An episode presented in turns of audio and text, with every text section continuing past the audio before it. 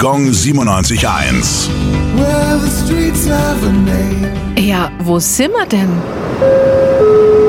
Ludwig-Feuerbach-Straße, Nürnberg. Die Straße liegt im Stadtteil Rennweg und wurde nach dem deutschen Philosophen und Anthropologen benannt. Ludwig Feuerbach war einer der einflussreichsten Religionskritiker überhaupt. Mehr und mehr hielt er den Glauben an ein höheres Wesen, insbesondere aber das Christentum für ein Hirngespinst der Menschen. Er wandte sich der Philosophie zu und wurde 1828 selbst Privatdozent an der Universität Erlangen. Wegen seiner Verneinung von Gott verbaute er sich jedoch eine Karriere an der Uni. Seine wohlhabende Frau sorgte für den Lebensunterhalt. Als ihre Firma auch bankrott machte, vegetierte Feuerbach die letzten Jahre vor sich hin und starb verarmt in Nürnberg. Gong 97.1.